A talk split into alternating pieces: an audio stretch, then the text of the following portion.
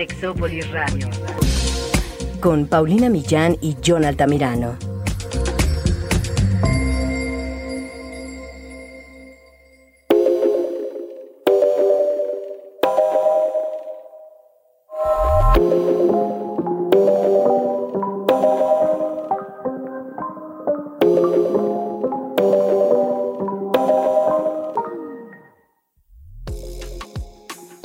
Bienvenidos y bienvenidas a Sexópolis, a mi cabina favorita donde está mi querido John Altamirano conmigo porque yo lo amo. ¿Cómo estás, mi querido Jonathan? Hola, Pau. Pues aquí feliz, listo para iniciar una aventura más en este, en esta maravilloso Sexópolis y pues con muchísimos comentarios, muchas cosas que compartir, muchas cosas que hablar, muchas cosas que decir. Sí, oye, muchas gracias a la gente que nos ha escrito para decirnos que ciertas cosas que hemos hablado en los programas les han ayudado. Para nosotros es muy importante.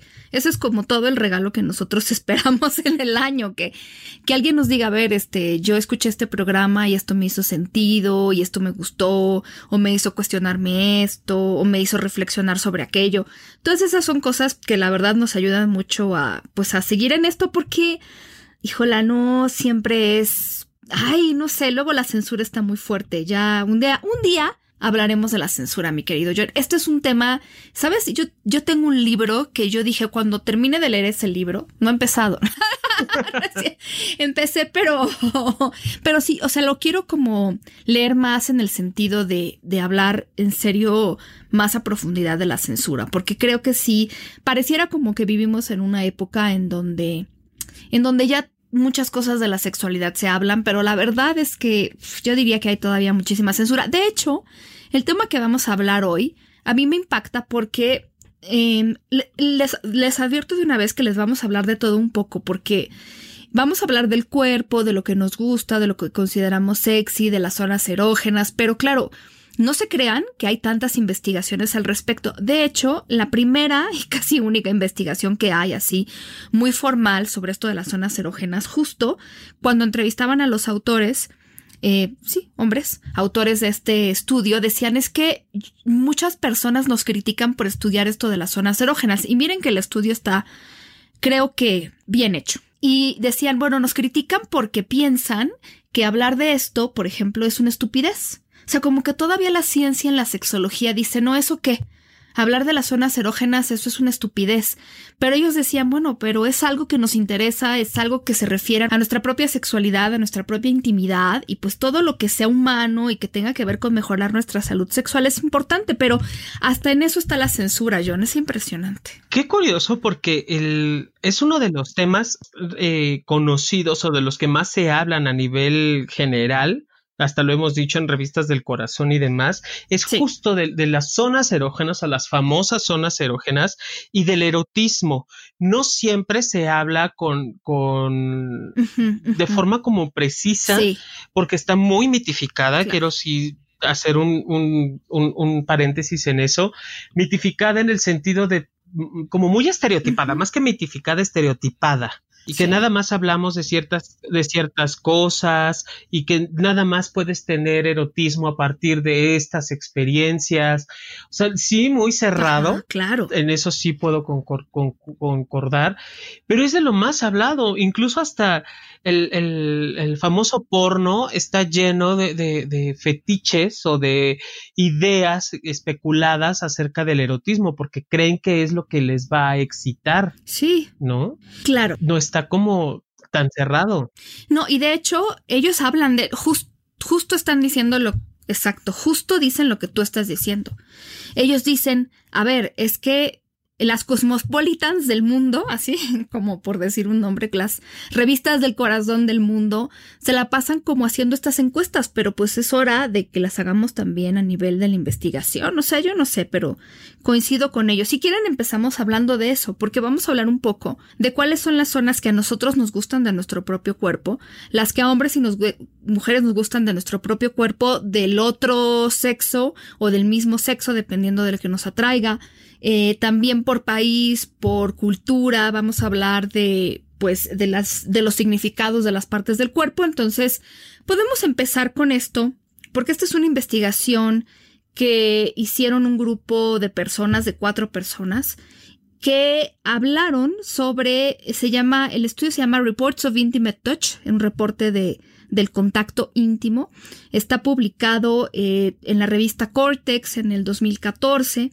Está muy, muy interesante y justamente se dedicaron, hicieron muchas cosas también matemáticas, pero se dedicaron a preguntarle a hombres y mujeres de diferentes partes, eh, sobre todo de Inglaterra y de África, cuáles eran las partes que para ellos y ellas eran más sensibles. Eh, tengo que decir que antes de darles alguna lista interesante, es una de sus conclusiones más significativas fue que que hombres y mujeres comparten el mismo número de zonas erógenas. Es decir, creo que con, sobre todo, y creo que tienes razón, que culturalmente vemos a las mujeres como más llenas de zonas erógenas y a los hombres es como, ay, el pene, ¿no?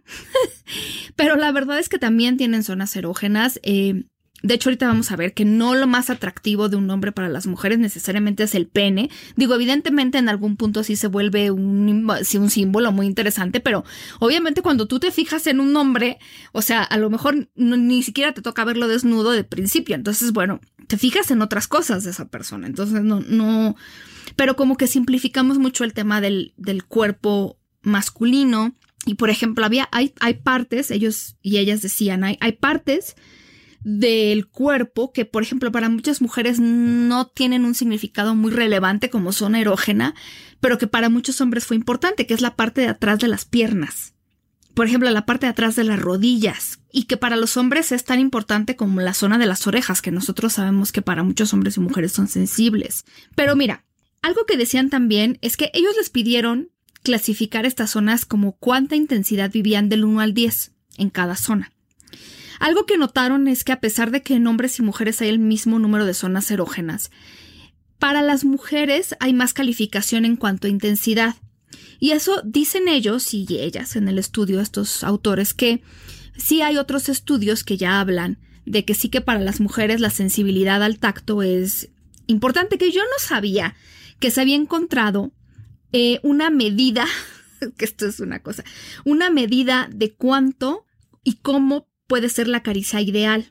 Aparentemente, según la neurociencia, la velocidad óptima de la caricia humana es de 5 centímetros por segundo, si ustedes lo quieren intentar en casita, o donde quieran intentarlo, 5 centímetros por segundo. Interesante, interesante. Pero bueno, resulta que para las mujeres, calificada con 9.17 del 1 al 10 está el clítoris, Acuérdense que las mujeres se distinguieron por ponerle calificaciones muy altas a la parte del cuerpo. Vagina 8.4, labios y boca 7.9, eh, la nuca 7.51, los pechos 7.35, los pezones 7.35, muslos internos 6.7, la parte de atrás del cuello 6.2, las orejas 5.6, la parte baja de la espalda 4.73, la zona donde está el vello púbico como la línea del vello púbico, 4.72, eh, las nalgas 4.5, la cabeza y el pelo 4.1, el estómago 3.9, las caderas 3.57 y bueno, de ahí hacia abajo ya, ya están calificadas como muy bajas. Vamos a leer la de los hombres. ¿Puedo intentar adivinar la primera? ¿Crees que la adivine, John? No. Obviamente no, es, es, increíble. No, ni te imaginas, güey, cuál es. O sea, no te pasa ni por enfrente. ¿Será que es el pene? ¿Es el pene? ¿Y dudas? pues obviamente, el 9, el tiene pene. El pene tiene nueve puntos. El, el, sí, sí, sí. O sea. Ok, del 1 al 10, va. Obviamente es el, es el más alto, obviamente es lo que más erotismo les genera. Pero bueno, después, si hay un gran techo. Oye, pero nada más quiero hacer un pequeño paréntesis porque el clítoris tuvo 9.17, ¿eh? Nada más quiero decir. Ok, eso, es, un punto importante. Del, del, pene a la boca a veces se cae la sopa. Claro. O sea, del pene a, los, a la boca, los labios, hay siete. O sea, siete, eh, siete puntos de que consideran que es más que es de los más eróticos y de allí de nuevo ves por qué te digo que del pene a la boca se cae la sopa porque cae en el escroto. la bolsa escrotal con el 6.5. Pero ¿por qué dejan el, o sea, es que ¿por qué se les olvida el escroto? Lo que es el, las, y, luego el perianal. No, pero sabes, aquí, aquí empiezo yo también, o sea, leía yo esta investigación y por lo menos yo decía, y no, y de hecho sí en los hombres, yo decía, es que aquí Estamos escuchando a los hombres, hablar sobre su propio cuerpo. Y esto es importante, porque también, ok, el pene sí, ya, ya vimos que, que es el rey en esto, ¿no? Pero también es entender que hay muchas otras zonas que son también importantes. Entonces, el que los hombres digan, a ver, esto me gusta, es también nosotros poner atención, si no tenemos un cuerpo masculino, pues qué le gusta a los hombres también, ¿no? Claro. Sí, porque en ellos va el pene, los labios, que supongo tiene que ver con besar, morder, chupar, succionar. el escroto, que, el, que ahí sí hay que ser como cautelosas a las personas que les gustan los escrotos, que sienten atracción por el escroto. No, eh, saber cuánto, digo, hay, hay, hombres que sí aguantan eh, bar torture o tortura de, de bolas y hay hombres que no, o sea, pero allí hay que preguntar cómo les gusta que se estimule o cómo les gusta disfrutar el erotismo del escroto. Si son como 5 centímetros por, por, segundo, pues está padrísimo, pero se te va a acabar muy rápido. O sea, no, no, alcanza ni 5 centímetros, pero bueno. Claro. Eh, después está, en el cuarto lugar está el interior del muslo, pero baja radical. O sea, en el 4 ya vamos en el 5.84 puntos. Wow. O sea, en cuatro, en cuatro segundos, en cuatro temas, ya se les acabó el cuerpo. Claro. ¿No? Y, queda reducido los tres primeros a pene, pene escroto y labios. Ay. Pero bueno. Mm. Después del interior del muslo, muy cercano a él, está la nuca con 5.65. Ay, morderles delicioso. Y luego. Bueno, no sé, me han dicho. Y, ah, no, sí, por.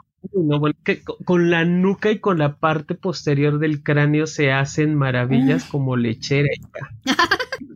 quienes sepan utilizar los labios, la boca, es más, hasta los sonidos guturales en esta parte del cuello, del cuerpo, yo se los recomiendo. O sea, creo que es una zona muy erógena y poco, poco descubierta más allá de, los de las manos. Sí. Y creo que podría ser como, porque justo está el cerebelo, el, el cráneo es muy, muy suave, o, creo si no mal recuerdo, no hay como una, una cavidad fuerte que proteja. Y, si hay como esta cercanía y están las terminaciones nerviosas, ¿no? Pruébenlo, chicas y chicos. Acuérdate, cinco, ¿era qué? Cinco centímetros, no, cinco centímetros por segundo, sí. Por segundo, pero ahora hazlo con la boca y con sonidos guturales. Ah.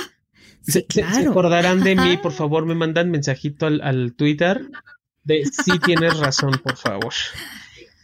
Después de la nuca, brincamos a los pezones, que es el 4.89, que en el, eh, eh, fíjate, en el caso de ellos, yo no he leído una sola revista que hable de los pezones, hablan del pecho, hablan de, caricias, de, mordeduras, arañazos y demás, pero no hablan de los pezones en el caso de los hombres.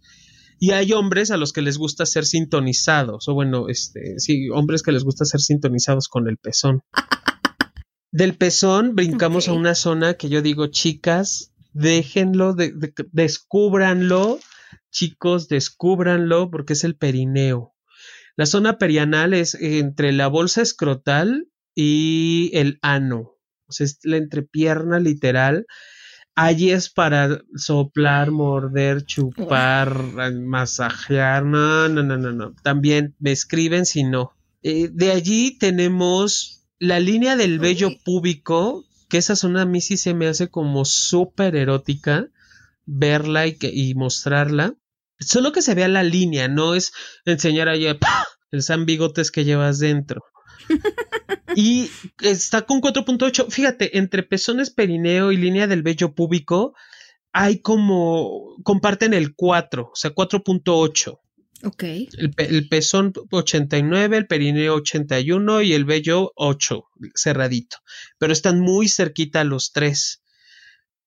Luego eh, tenemos la parte posterior del cuello, que es cuello, que no es nuca, que no es cráneo, como les decía, 4.53 las orejas, el 4.3, el pecho, ah, ves que sí había pecho, 4.14, las nalgas, ay, qué aburridos chicos, las nalgas 4.6, cabeza y cuello. dejan la cabeza hasta, ah, perdón, cabeza y cabello, lo dejan hasta casi el final, 3.53. Pero fíjate que de todas maneras son de las 15 primeras, porque ahorita les vamos a decir cuáles son las últimas.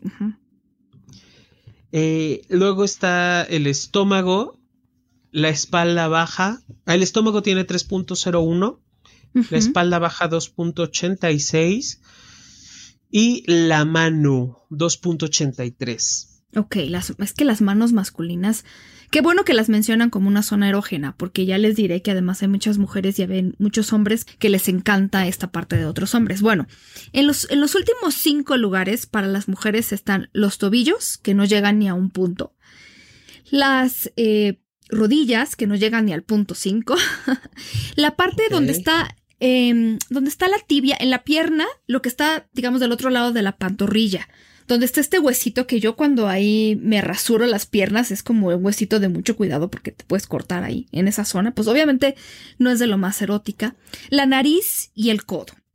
Y en los cinco últimos de los hombres está la frente, que no llega ni al punto 5, la nariz, la rodilla, el codo y esta parte de, o sea, la parte de enfrente de la pantorrilla, donde está el hueso este que se llama la tibia. Entonces ahí no son zonas erógenas, pero todas tienen cariño de algún lado.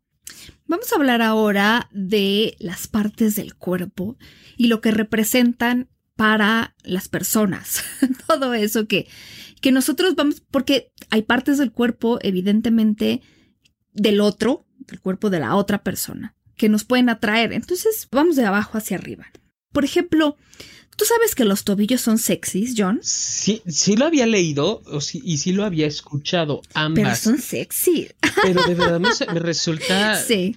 Por un lado me, me, sorprende grato, es grato escucharlo, porque entonces ya no nada más hablamos de nalgas, pechos y brazos, sino ya hay algo que está mucho más abajo, aunque me viene a la mente también, digo, no, no he visto como algún estudio referente a que tenga que ver con un fetiche de pies, ¿me explico? O sea, como el gusto por, por determinado tipo de calzado, junto con el tobillo desnudo, cubierto, como sea. Es que mira, aquí es donde te voy a decir, porque por ejemplo, en el estudio que leímos, la pregunta era sobre qué partes de tu propio cuerpo te parecen sexys, pero se nos olvida también hablar de aquello que sobre el otro o la otra nos parece sexy, porque, por ejemplo, estos autores y autoras del estudio que nosotros les presentamos sobre las partes del cuerpo, decían que realmente los pies habían salido mucho más bajos de lo que se pensaba. Pero claro que el tema de los pies y del fetiche de los pies, por supuesto que es un fetiche muy presente, de hecho es de los más presentes.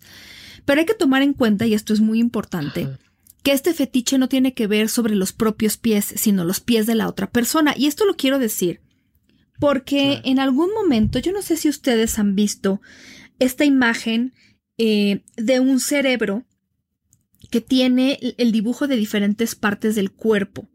No sé si, si les suena, pero se llama homúnculo cortical o el famoso homúnculo de Penfield, que es una representación pictórica de las divisiones anatómicas de la corteza motora primaria y la corteza somatestésica primaria somatestésica primaria, es decir, la porción del cerebro humano que es directamente responsable del movimiento y el intercambio de información sensorial y motora del cuerpo. Si ustedes lo buscan así, se van a dar cuenta de que es un dibujito donde está como un cerebro y aparece un pie, una pierna, una mano, ojos, nariz, boca, lengua. Y entonces justo eh, se habla de que esta parte del cuerpo es responsable justo de estas zonas. Y entonces eh, un investigador de nombre Vilayanur Ramachandran. Él fue el que primero habló pues de que a lo mejor en esta mapa y regiones sensoriales como los pies están muy cerca de la zona que procesa los órganos sexuales, esa era una explicación de que el fetiche de los pies fuera tan popular. Ya después esto se descartó. Y se descartó en parte, yo creo, y estoy de acuerdo ahí con diversos autores y autoras, en que no es lo mismo, o sea, tu, cerebro representa la sensación sobre tus propios pies, pero cuando hablamos de fetiche de pies, de calzado, de medias, estamos hablando de otra persona, o sea, el fetiche no es hacia el propio pie, sino es hacia ver otros pies, tocar, lamer, chupar otros pies y el calzado, las medias, los calcetines, el olor y todo, pero del pie ajeno. Entonces esto es muy importante decirlo. O sea, a mí no me parece que que esto descarte para nada la importancia que tienen los pies, porque tienen una importancia y, los tobillos también. Por ahí de repente se decía que en el siglo XVIII eh, o diez, y también XVII, que el ver un tobillo de una mujer casi casi hacía que los hombres se desmayaran. Yo encontré que sí y no, porque hay una historiadora que yo leí que se llama Daniel Funichielo, y ella decía, a ver, bueno, Sí, hay, incluso en los años 20 había concursos de tobillos, mi querido John, pero bueno, eran concursos que también eran patrocinados por marcas de pantimedias femeninas, entonces también era eso, pero, pero tú bus no, búsquenlo en internet, estas fotografías de los concursos de tobillos. Eran, van a ver un grupo de mujeres, pues ataviadas ya. En, a mí esa época y la moda me encanta, pero enseñando tobillito, pero ellas cubiertas, ¿sabes? Como para que no te fueras a guiar por otra parte que no fuera el famoso tobillo. Y entonces, pues sí, claro, incluso en los años 30, pues ya se empezaba a enseñar el tobillo, pero bueno, y entonces había, hay estos jueces, hombres y mujeres, que iban decidiendo cuál de los, todos los tobillos era el más atractivo.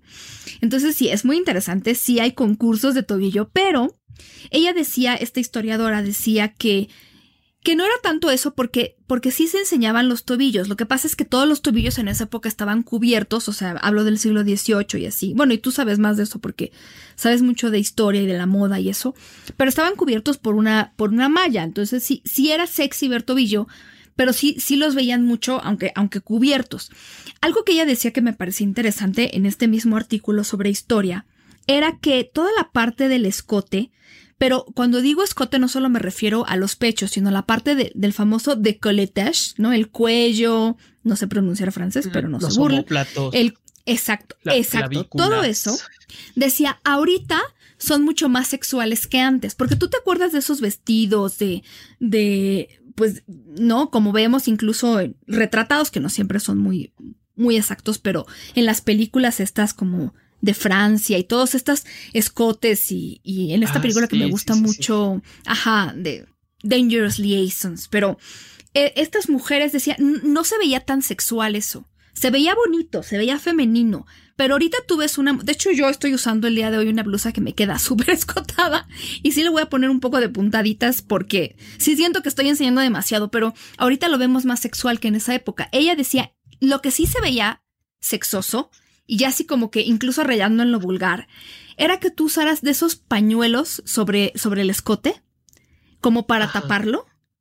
Que porque eso decía que era como, bueno, o lo que entendí, era como tú estabas resaltando esa parte. Entonces la podías enseñar, pero ya si la resaltabas con un pañuelo, pues ya eso ya se veía más sugestivo. No vamos a decir vulgar, porque, pero sugestivo. Pero, pero tal cual, esa parte la vemos ahorita más sexosa que antes. Sí, por supuesto. Incluso el, utilizar los camafeos, los famosos camafeos, que eran como estos medallones grandes, los, los ponían justo en el pecho para que los hombres voltearan a verlos. O sea que era tener que hacer más o de más para que se, se volteara a ver esta parte del cuerpo. No era, puedo entender de allí que no había esta, porque yo digo, sí, no, no. Si, los vestidos se usaban de esa forma, ¿por qué no habían las agresiones sexuales que hay hoy, por ejemplo? Claro, claro. Sí, da, una línea. sí. da una línea. O sea, ¿cómo es que antes sí y ahora no? O cómo es que antes no, pasaba esto de, la agresión y ahora sí. O sea, es que yo creo que, exacto. Lo, estúpido siempre es culpar lo que enseñas, ¿no? Exacto, y sí, tiene que ver mucho cómo la gente lo percibe, el, el, vaya, el, doctor Álvarez Gallú decía mucho esta frase, ¿no? La, la, la, la, moda en el cuerpo, lo hablábamos hace rato, por ejemplo, la moda en el cuerpo o las personas van cambiando, los estereotipos de género van cambiando de acuerdo al tiempo. Y yo no dudaría en absoluto que lo que antes era sexy y cachondo hoy sea como de, que ni siquiera se ve, me explico. Antes pensar tan solo en la sábana nupcial que hemos hablado al respecto, pensar en ello podría ser incluso hasta, quizás hasta había quien fantaseaba sexualmente y se masturbaba con una sábana, una sábana nupcial, ¿no? Y ahora es impensable saber o imaginar que podría existir ese tipo de, de, ropa de cama. exacto. Qué interesante eso y cómo van cambiando las cosas. De los pies, yo, yo creo que sí tendríamos, mi querido John, que dedicarle todo un programa aparte, porque, porque aunque ya dimos toda esta explicación, sigue siendo un fetiche importante, entonces vamos a hablar de eso ya con más calma, pero vamos a hablar también de más partes del cuerpo que no son tan obvias. Entonces están los pies, están los tobillos, las piernas, que además, déjenme les digo que eh, esta forma de adorar las piernas se conoce como crurofilia y a muchas personas les encantan. Y yo digo, claro, cada quien tendrá sus propias razones, pero hay gente que dice, a ver, los pechos y las nalgas, de repente sí son muy populares, pero también son muy obvios y a veces eh, no, para algunas personas no son tan delicados sensuales y sexuales como lo son las piernas. Por ahí la gente que, que siente esta atracción por las piernas, no necesariamente llegando al fetichismo, digo, no es que esté mal, simplemente es como diferentes eh, aproximaciones hacia un mismo gusto, en mi opinión. Pero para muchas personas las piernas son una parte del cuerpo que es elegante, porque quien las enseña, y creo que aquí culturalmente, bueno, pues sí, es más las mujeres, pero igual se aplica para los hombres, la persona tiene más control de cuánto y cuándo enseñar esta parte del cuerpo. Yo lo pensaba cuando leía esto un poco en las mujeres y largo de la falda o los shorts, los pantalones y cuánto podemos enseñar y cuándo. Y esa parte a mí me, bueno, me hacía muchísimo sentido porque incluso el que tú te pongas una falda corta o un vestido para ciertas ocasiones o ciertos lugares, ya ahí te habla de que estamos teniendo un control sobre esto.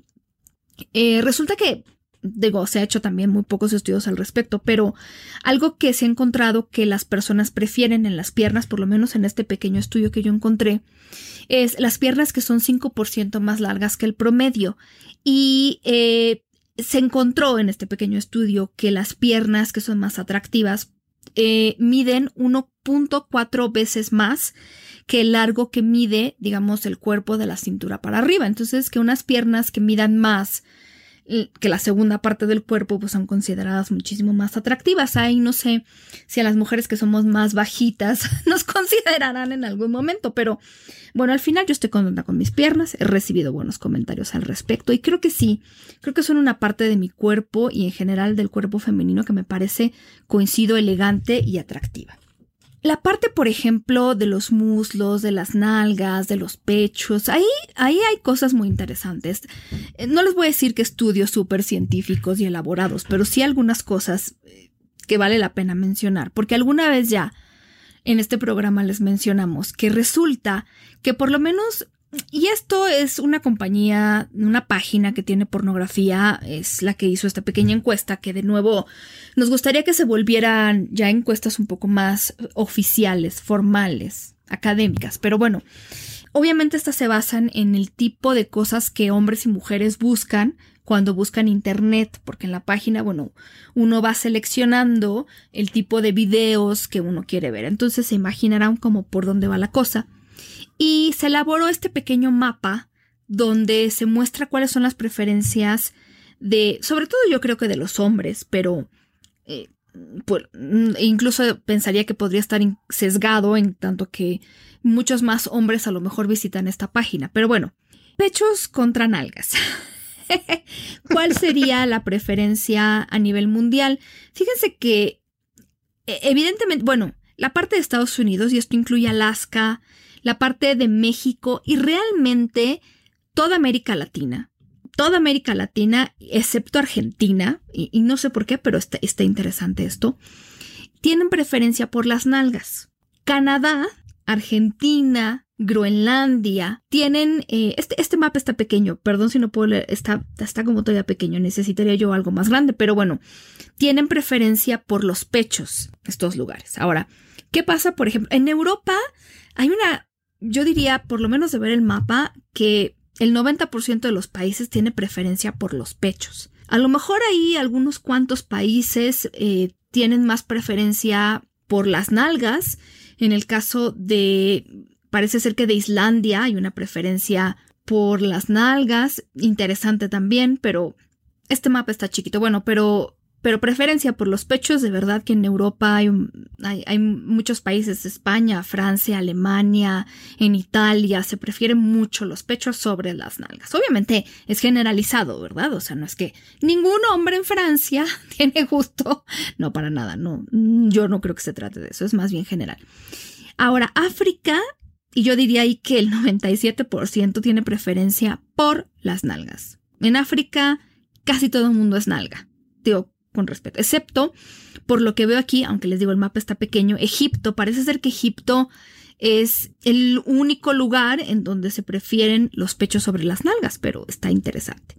¿Qué otros países? Bueno, en Arabia Saudita prefieren las nalgas. En Rusia yo veo que más bien preponderantemente prefieren los pechos.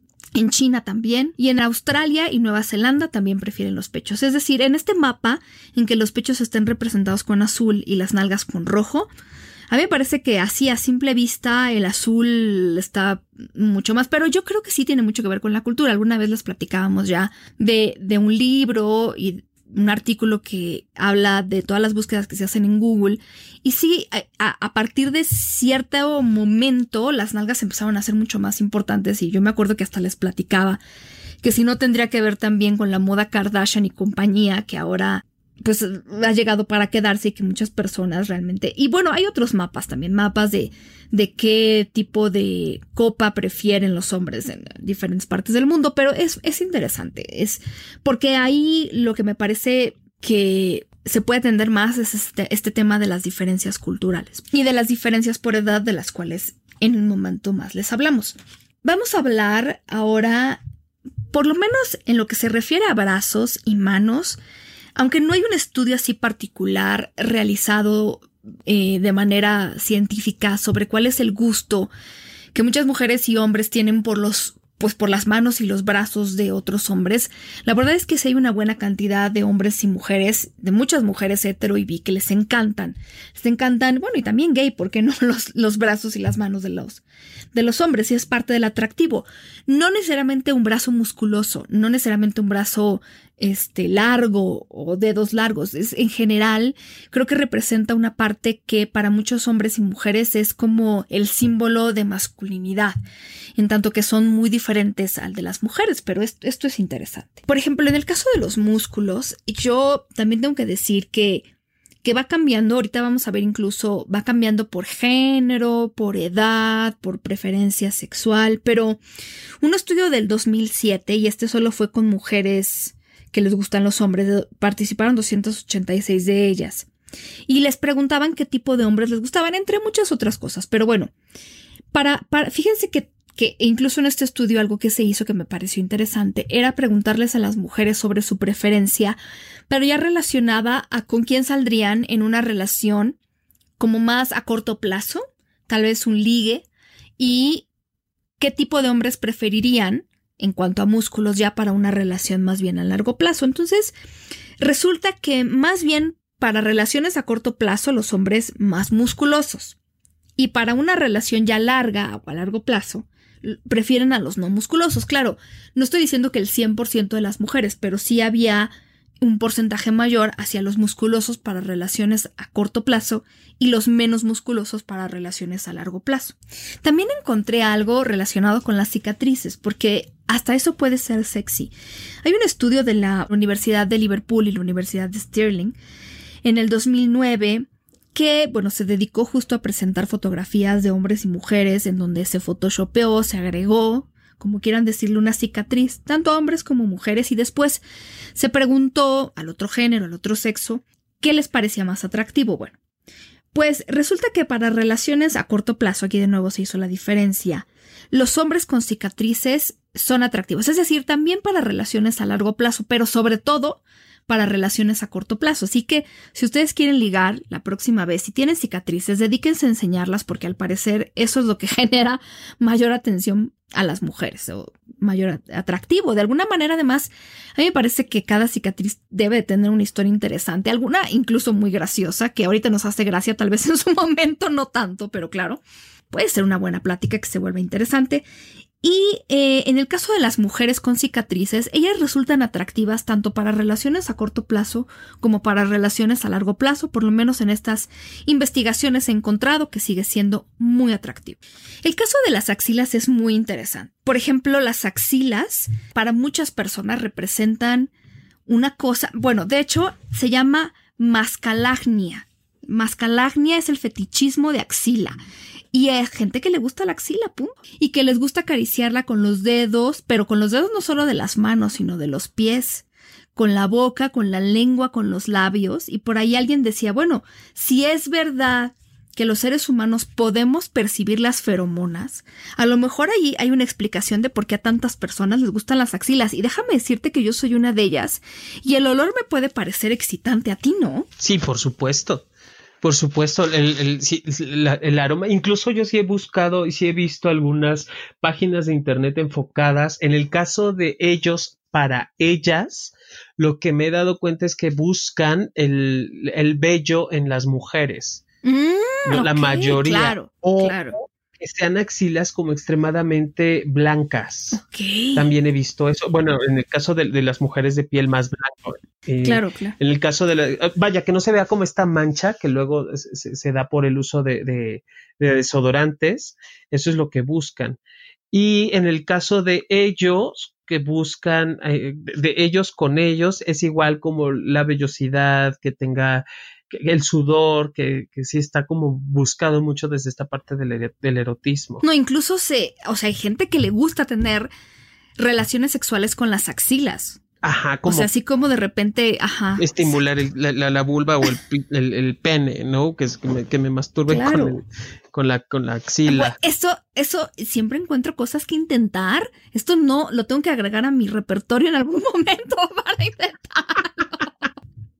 Sí, por favor. Siempre se puede aprender algo nuevo, siempre se puede aprender. Y otra parte, eh, eh, algún día tendremos que hacer todo un programa sobre el vello corporal, pero... Güey, acabo de ver una maldita máquina de afeitar el pubis para hombres, para que no te cortes el She Love You. Me encanta. Literal, la máquina, el, el, el comercial va así que pasan a un chico que se está viendo hacia abajo y de pronto hace una cara de que, güey, ya se rasuró medio escroto allá el güey. Pero lo que sí ya se ha estudiado tiene que ver con todo lo que es vello facial. Y la barba en específico, hubo dos estudios, uno en el 2008 y uno en el 2013, en donde sí justamente se buscaba cómo se asociaban distintas características consideradas, pues algunas más masculinas que femeninas, y cómo esto se relacionaba con la presencia, ausencia de, de vello facial. Esto muy interesante porque de nuevo se usó el Photoshop como para poner a los hombres en distintas formas de barba, ¿no? Entonces había hombres que tenían esta típica barba de tres días, ¿no? De los que no se rasuran y que ahora, bueno, desde hace rato ya también se usa muchísimo. Y los que tenían poca barba, más barba. Y claro, todos resultaron atractivos, pero por ejemplo los que tenían barba ya de tres días, esos eran los más atractivos para, para muchas mujeres, tanto para relaciones a corto plazo como para relaciones a largo plazo. Los hombres con más barba eran los que percibían como, o sea, de, todos los que photoshopearon, estos eran los que tenían más barba, los que se percibían como más masculinos, mejores papás. Digo, esto es muy extraño, pero sí se hacen preguntas como de, ¿cuál crees que sería mejor papá? No, no sé si tenga que ver con un tema de masculinidad, pero justo, ¿no? Los que se percibían como que podían ser mejores papás eh, y que eran, se percibían como más maduros y como más sociables. Y los que tenían poca barba, es decir, ni muy, ni esta barba como sombra que le dicen de tres días, ni mucha, sino algo intermedio, eran los que se percibían como más dominantes, que es otra característica que se asocia más hacia lo masculino, pero en realidad está presente en ambos géneros. Pero esto sigue siendo muy interesante y la verdad es que aquí yo no sé si todas las personas que nos escuchan, me incluyo, tenemos tan claro qué nos parece atractivo, incluso estas cosas, porque de repente sí nos dejamos llevar mucho, eh, no que sea nuestra culpa, pero como por lo cultural. Y a veces no nos sentamos a explorar todas esas cosas que nos pueden parecer súper atractivas de nuestro propio género, de nuestro propio cuerpo y del cuerpo de la pareja. Y ahí es donde se empieza a poner interesante. Y algún día hablaremos más sobre algo que se llama parcialismo, que es el interés sexual por una parte exclusiva del cuerpo, distinta a los órganos sexuales. No representa un problema, y eso se os digo desde la sexología, no representa un problema si esa parte del cuerpo llama nuestra atención, pero no es una atención exclusiva, es decir, eh, hay otras partes del cuerpo que también nos llaman igualmente la atención, es decir, si yo les dijera solo y únicamente me puedo excitar con esta parte del cuerpo, cuando la veo en otra persona, se convertiría en un problema en tanto que ninguna otra parte del cuerpo de esa persona llamaría mi atención. Pero si te digo, es que me gusta todo, o muchas cosas me gustan, pero sobre todo esto, realmente eso no se convierte en un problema clínico. Pero bueno. ¿Cómo se llama? Por ejemplo, ya hablamos de la crurofilia, que es esta fetiche de piernas. Está la albinolagnia, que es el fetiche por, por el estómago, supongo que diferentes tipos, la pijofilia, que es el fetiche por las nalgas, la masofilia, que es el fetiche por los pechos, la oculofilia, el fetiche por los ojos, la podofilia, el fetiche por los pies, la tricofilia por el pelo, la nasofilia por la nariz, la queirofilia por las manos y así hay muchísimas partes que la verdad sí que podríamos descubrir. Hablando ahora de las cosas que nos gustan también en las otras personas. Porque nosotros ya alguna vez, ya alguna vez les platicamos de un estudio que a mí me parece muy interesante porque, eh, a ver si se los podemos poner en, en Twitter o así, porque habla de qué partes nos gustan del otro sexo o del otro género.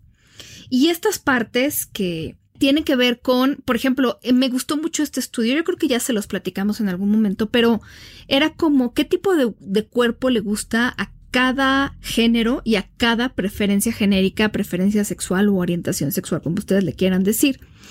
Y casi, casi todas, por ejemplo, casi todas las mujeres que les gustan los hombres y casi todos los hombres a los que les gustan otros hombres les gustan los, los cuerpos promedio. Quizás, no sé si, si veas ahí, John, pero quizás a los hombres que les gustan los hombres, sí prefieren hombres un poco más musculosos, ¿será?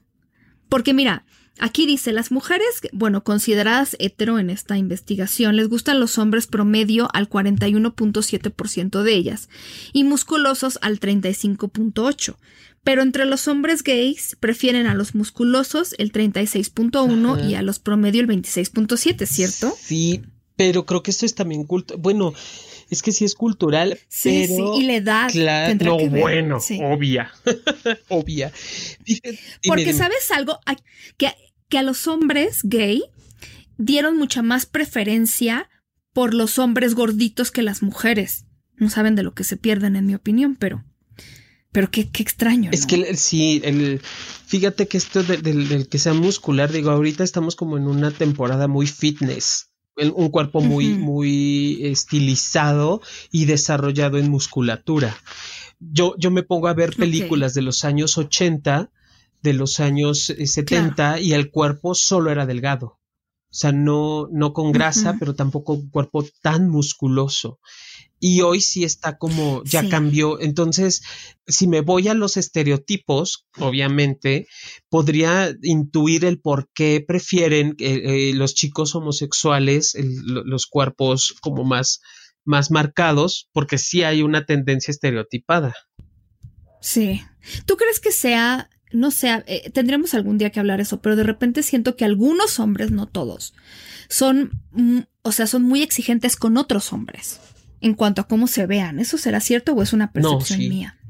Sí, claro. Sí, sí hay como, como el, estigma, ¿no? Y vaya, si, se me permite decirlo así, y voy a, y voy a escucharme muy, muy gacho, pero muchos hombres homosexuales eh, tomaron de las actitudes estereotipadas de la mujer actitudes muy de este tipo, Pau. Sea, muy así, muy, muy mal vistas o muy, muy, hasta cierto punto violentas, como se comportan algunas mujeres estereotipadamente entre ellas mismas, si lo toma la comunidad del eh, G. Y yo no, yo no dudaría que si exista como esta, eh, como esta comparación constante de ellos contra ellos, ¿no? De, del cuerpo, de, postura, de ropa, digo, y lo saben, por eso las grandes marcas de ropa eh, y diseñadores van como a ese público específico, uno por el poder adquisitivo que tiene el, mercado rosa y otro por esta cuestión de que sí te da como cierta plusvalía traer, no es lo mismo que traigas un pantalón de Zaragoza o que traigas un, pantalón de la marca que quieras de cualquier lugar, ¿me explico? Sí hay como esa, esa idea. Sí. Ahora, ¿qué pasa, por ejemplo, en el caso de las mujeres? ¿Qué le atrae a los hombres y qué le atrae a otras mujeres de las mujeres?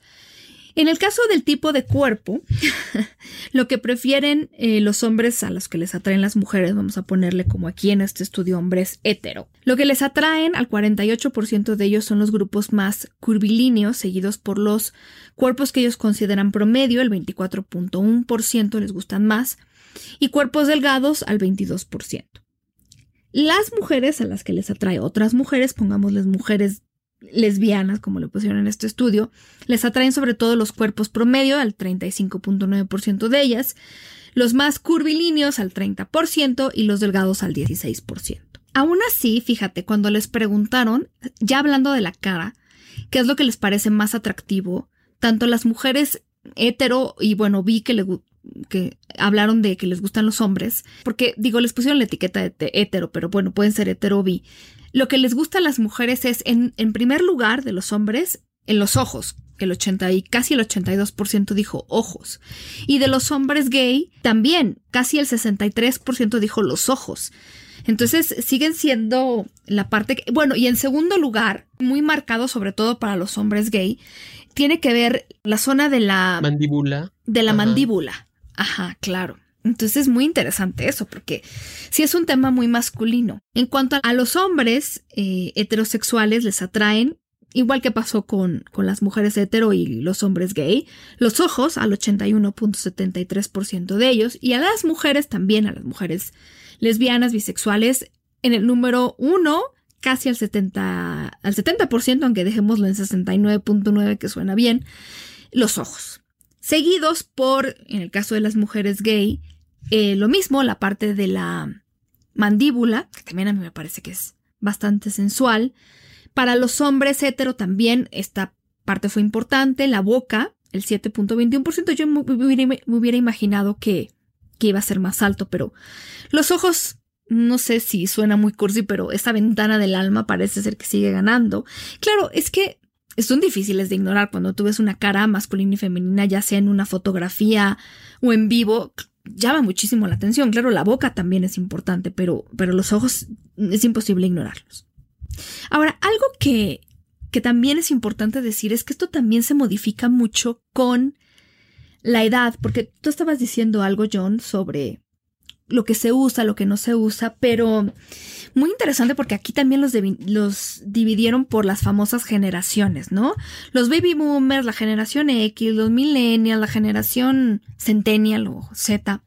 Y resulta que, por ejemplo, la zona de los pies, muy baja en general, no es algo que le guste a ninguna generación en particular, pero le gusta sobre todo a los millennials y a la generación Z.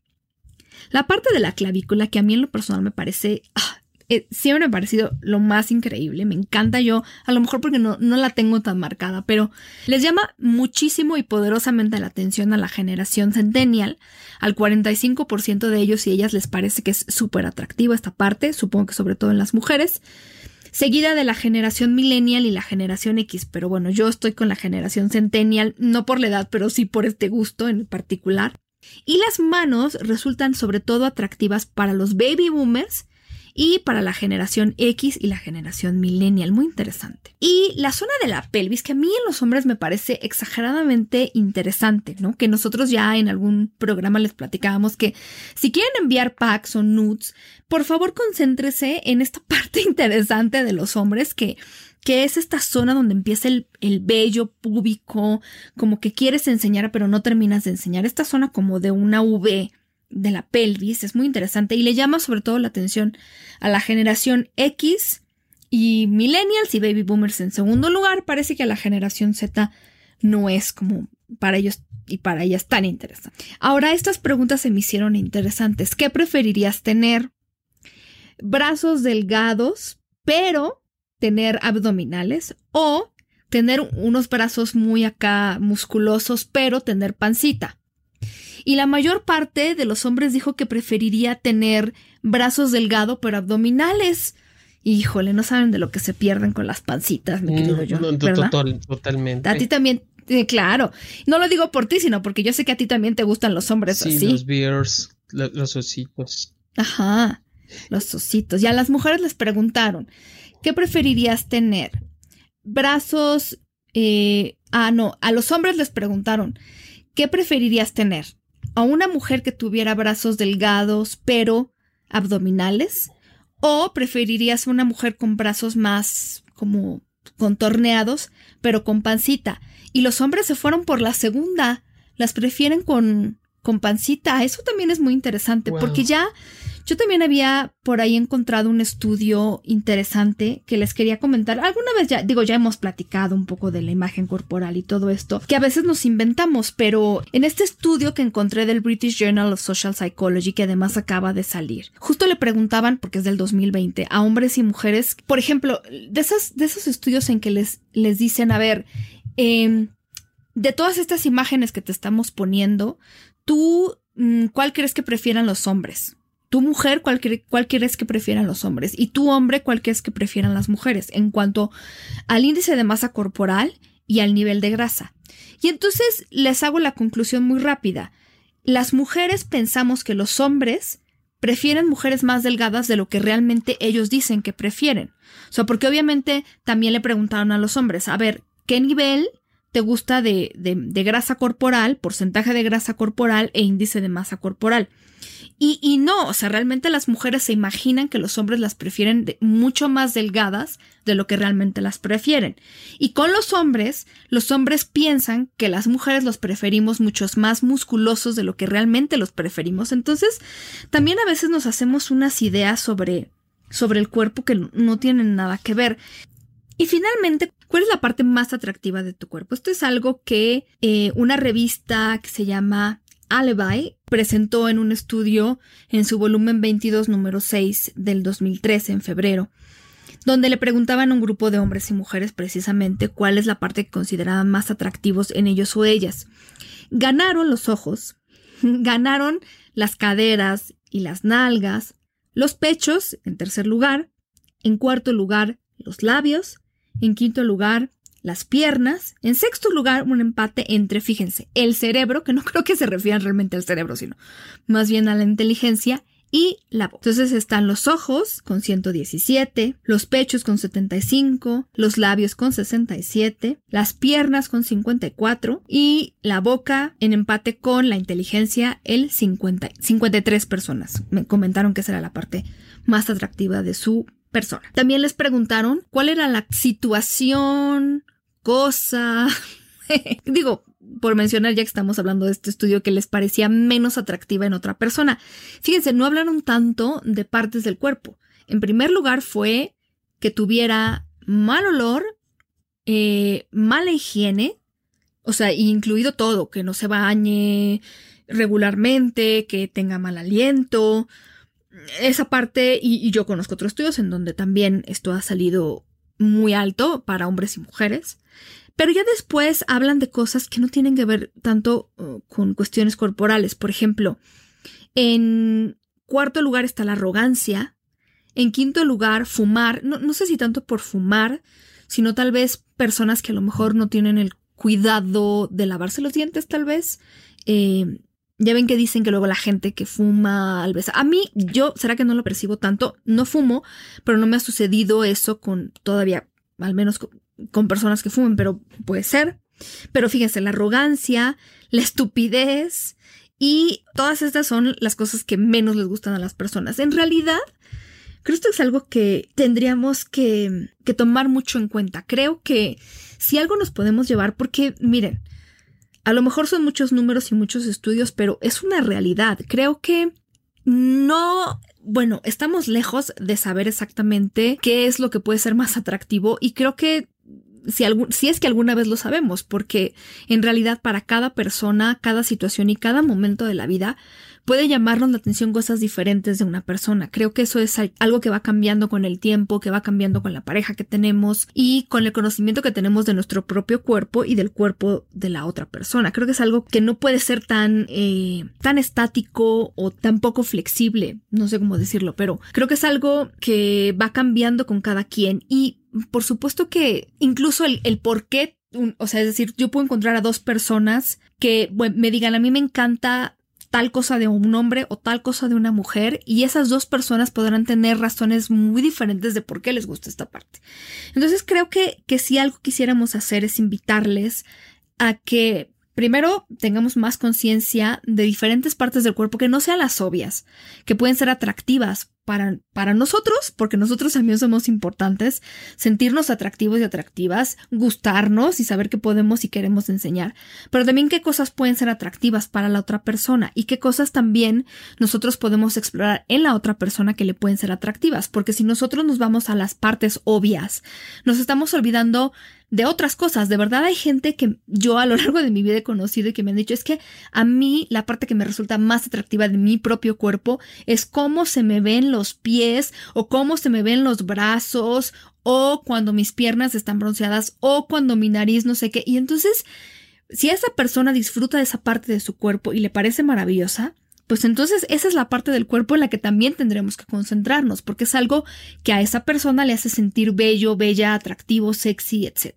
Y olvídense de las investigaciones, pregunten, pregúntenle a su pareja, a las personas que conocen, qué cosas les gustan.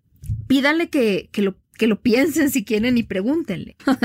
pues se nos acabó el tiempo el día de hoy de hablar de cosas sensualonas. Yo sí les quiero recordar que hay mucho que explorar en el cuerpo propio y de la otra persona y que por favor, cuando nosotros les decimos es que a los hombres les gustan los pechos, no estamos diciendo que les gustan los pechos copa A, B, C, 36C o 34D, o sea, estamos diciendo los pechos en general.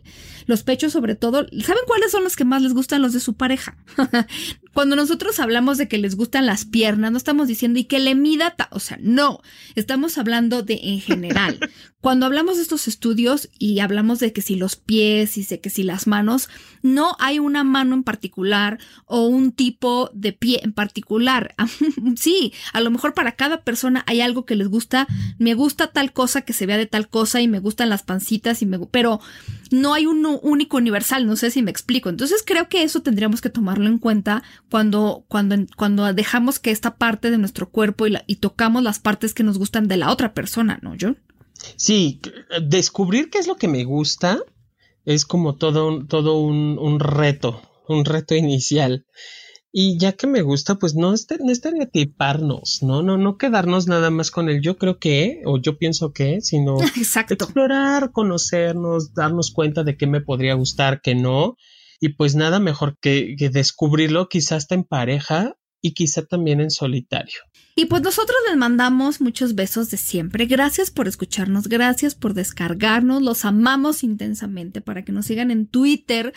A mí, Paulina Millán, como arroba sexpaumillán, a Jonathan como arroba sexólogo-yaco. A mí me síganme, síganme en Instagram también, porque me gusta que me sigan como Sex Paulina Millán.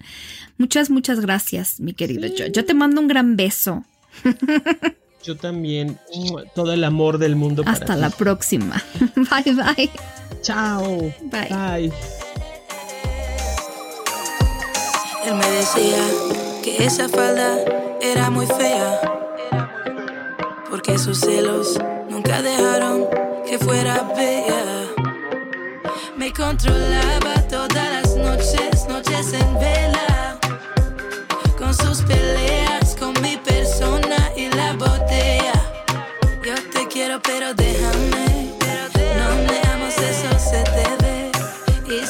déjame. No